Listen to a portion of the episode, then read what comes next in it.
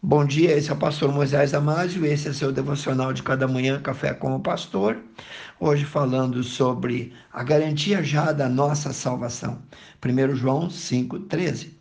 O apóstolo diz assim: Essas coisas vos escrevi a fim de saberdes que tendes a vida eterna, a vós outros que credes no nome do Filho de Deus.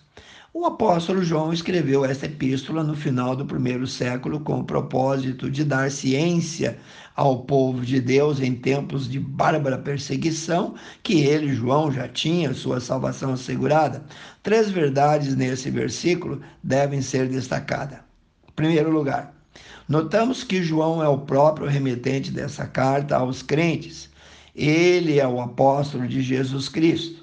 Quando João escreveu essa epístola, todos os demais apóstolos de Jesus já estavam mortos e mortos pelo viés do martírio.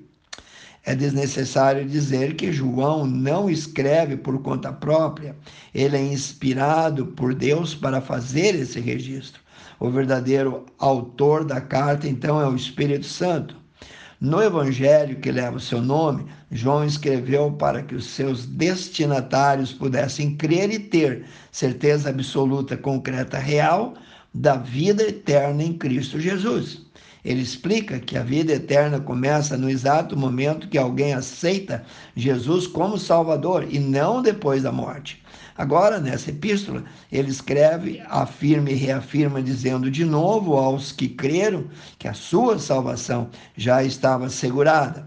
Segundo lugar, ou segunda verdade, a fim de saberes que tendes a vida eterna. Essa é a expressão que ele usa no versículo. João é claro em afirmar que aqueles a quem ele remete essa carta já estavam 100% salvos. O tempo verbal aqui empregado é por demais óbvio para se levantar qualquer suspeitas acerca da inabalável segurança que os salvos têm. Os crentes não devem sentir, mas saber que eles têm vida eterna.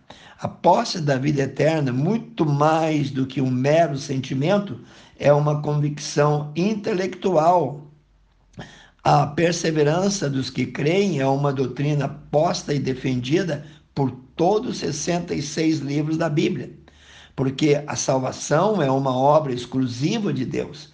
Ele mesmo assegura, porque o próprio Deus planejou, executou e consumará totalmente nossa salvação, podemos ter absoluta certeza de que nada, nem ninguém pode nos arrancar dos braços de Jesus.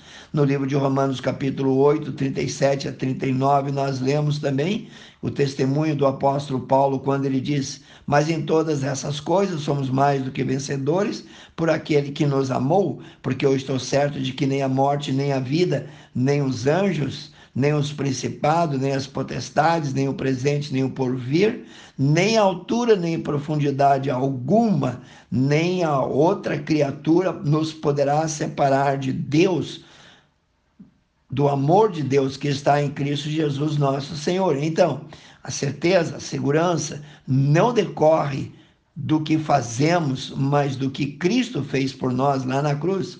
Voltamos ao Evangelho de João, capítulo 5, versículo 24. Encontramos essa verdade mais clara ainda, confirmada por Jesus quando ele diz: Na verdade, na verdade vos digo que quem ouve a minha palavra e crê naquele que me enviou tem, não é que terá, tem a vida eterna, não entrará em juízo, isto é, não entrará em condenação, mas passou da morte para a vida. Fomos justificados pela fé, fomos selados com o Espírito Santo, já recebemos o penhor dele, nossos nomes já estão escritos no livro da vida. Morremos e ressuscitamos com Cristo para a vida eterna. Estamos agora mesmo assentados em Cristo Jesus nas regiões celestes acima de todo principado e potestade. Estamos escondidos com Cristo em Deus. Estamos nas mãos do divino pastor, das suas mãos ninguém pode nos arrancar.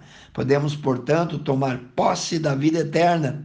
Ela já nos foi dada gratuitamente e devemos nos apropriar dela pela fé. Em terceiro lugar, a salvação não é uma conquista das boas obras, do esforço pessoal, da escolha da religião certa, mas de aceitar a oferta da graça dada por Deus. Somos salvos pela graça mediante a nossa fé em Cristo Jesus, o Filho de Deus. Todo aquele, pois, que crê em Cristo tem a vida eterna, disse Jesus. Não tem que esperar para morrer para saber. O verbo ter aqui está conjugado no presente do indicativo, tem significado de agora mesmo. Só aqueles que nele creem são salvos. Nenhuma igreja pode dar a vida eterna, nenhum ritual religioso ou sacrifício pessoal pode levar o homem ao céu.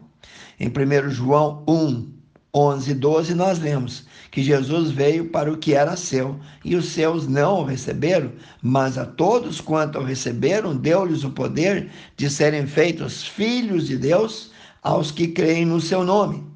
Então, conforme o que nós lemos, a oferta da salvação é universal. O receber, porém, é individual. A fé em Cristo é a condição única e inegociável para a salvação. Não há salvação em nenhum outro, diz a Bíblia, porque abaixo do céu não existe nenhum outro nome dado entre os homens pelo qual importa que sejamos salvos. Está lá em Atos 4, 12. Espero que você tenha gostado. Quero orar contigo, amantíssimo Deus eterno Pai. Abençoe, derrame tua graça tua bênção, tua misericórdia sobre cada um, Senhor, que abriu o seu coração, que prestou atenção, que ouviu esse devocional, Pai. Abençoa, Pai, cada família também representado por aqueles que ouviram. Eu peço e oro no precioso nome de Jesus. Se você gostou desse devocional, por favor, passe adiante e eu te vejo no próximo Café com o Pastor.